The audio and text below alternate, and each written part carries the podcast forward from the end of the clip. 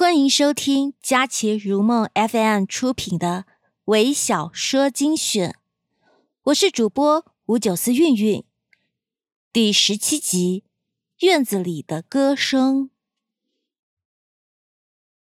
那时候我刚到这座城市，为了工作日夜打拼，每天都睡得很晚。可是偏偏每天天还没怎么亮，就被一种噪音吵醒。噪音是我气愤的说法，其实是歌声。那时候，陈小英每天天不亮就起来练歌，要练一个早晨才罢休。当我一连几天都被他的歌声吵醒后，我懊恼的想找他理论，却被房东给拦住了。房东说：“反正天已经亮了，她一个小姑娘也怪不易的，只是可惜了点。”房东还要说什么？被人叫了出去。我一看，天真的亮了，而且大亮了。只是我从来没有这么早起来过。想想回到床上也睡不着了，就出去买早点。一路上想着房东的话，他怎么不易了？怎么可惜了？卖早点的铺子要拐好几个胡同，拐着拐着。就拐到了歌声的发源地，是一个长满浓绿的爬山虎的院子。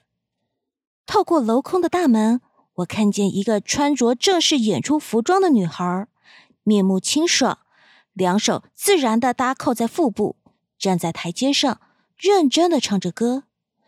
歌声圆润高亢，通俗里还夹着点美声的味道。我舅妈是音乐老师，耳濡目染的。对音乐我也懂那么一点点，他为什么要穿的这么正式的练歌呢？而且唱的那么认真？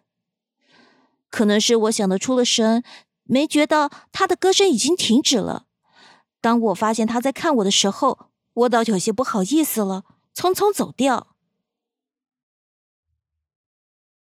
我一直想问问房东这个唱歌女孩的故事，不是我忙得见不到房东。就是见到了房东，有别的事儿岔过去了。那时候我还不知道他叫陈小英，我对他的所有了解就只是房东说他不易，可惜那句话和我在长满浓绿的爬山虎的院子里看见他唱歌时的情景。一天，我陪客户去喝酒，在酒吧间，我听到一个熟悉的声音。圆润高亢，通俗里夹着些美声。循声望去，我看见舞台上一个女孩穿着正式的演出服，两手自然的搭扣在腹部，认真的唱着歌。她原本清澈的脸庞，在霓虹灯的映射下也变得不再清澈。我一眼就认出了是她，那个在长满浓绿的爬山虎的院子里唱歌的女孩。我也一下子就明白了房东所说的“可惜了”的话。一个女孩子来这种充斥着浓重男人味的地方唱歌，怎么能不可惜？生活的艰辛与不易，让很多人被迫更改了行走的轨迹。可惜与不可惜之间的界限也变得越来越模糊。我想，他出现在这里一定有某种原因，是什么呢？我不得而知。之后有很长一段时间，我都没有听见他在清晨练歌，也就渐渐的把他忘了。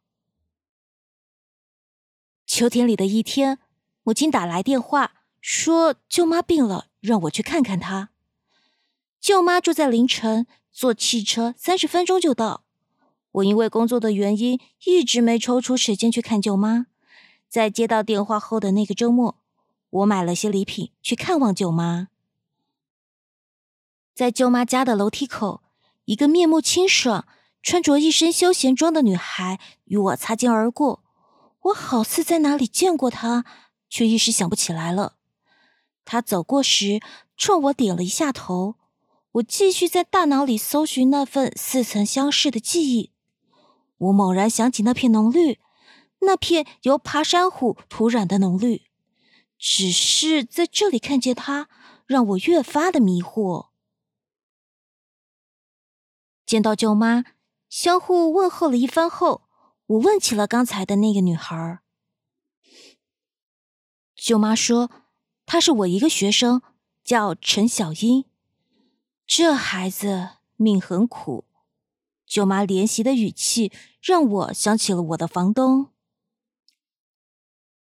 舅妈说，他从小没有父亲，母亲一个人把他拉扯大。他一直喜欢唱歌，就考了一所音乐学院。大二时，母亲病了，胃癌晚期。母亲知道迟早是那个结果，放弃了治疗。因为他家的积蓄去了给母亲治病的，就不够了他上学的学费了。而他死活不同意，毅然放弃了学业为母亲治病。结果钱花光了，还欠了一屁股债，也没能留住母亲的生命。我看见他在酒吧唱歌。是的，他要赚钱为母亲还债。舅妈说：“很可惜，他的嗓子很好。他考上了一个文工团，今天让我来看通知书。命运也许会出现差错，但是他从没有自甘堕落，没有放弃追求。”他一直都是我最优秀的学生之一。舅妈的语气很自豪。我又想起了那个长满浓绿的爬山虎的院子，那个穿着正式演出服、面目清爽、两手自然搭扣在腹部、站在台阶上认真唱歌的女孩，一个把每次练习都当做正式演出的人。怎么能没有一个光明的未来？我为自己曾有的想法汗颜。本集播讲完毕，感谢您的收听，欢迎分享、订阅，更多精彩尽在佳琪如梦 FM。